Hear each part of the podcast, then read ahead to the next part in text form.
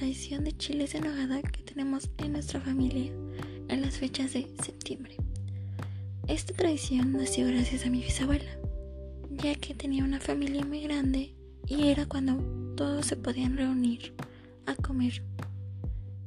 Y se volvió importante porque tenía una receta única que solo mi abuela hasta el día de hoy la tiene.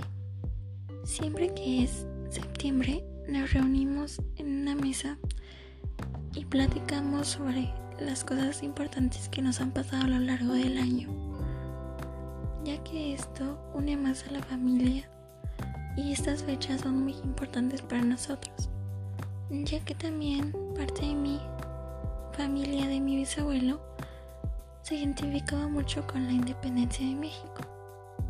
Este platillo es un platillo muy popular ya que fue creado por las monjas agustinas del convento de Santa Mónica en Puebla para celebrar la independencia de México.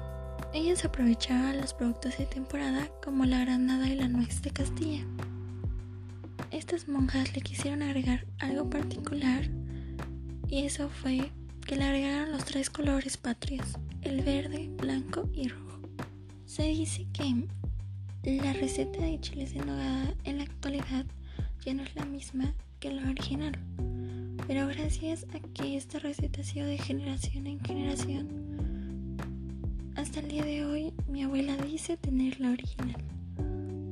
También es importante porque esta receta es el rescate de una receta tradicional que nació en el centro de México. También es un atributo a Agustín de Iturbide.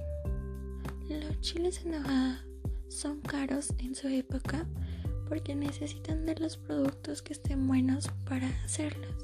Lo costoso de ellos son los ingredientes y las técnicas que se utilizan para prepararlos. La carne tiene que ser picada a mano. No puedes usar carne molida porque así lo marca la receta tradicional.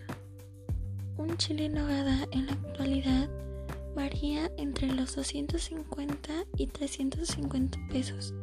También puede llegar a costar hasta 400 o 550 pesos. Esperemos en un futuro esta receta siga siendo muy importante como lo es en la actualidad. Por eso es importante rescatar nuestras recetas antiguas y llevarlas a cabo en la actualidad para seguir compartiendo con nuestras familias reunidas en fechas muy importantes para México.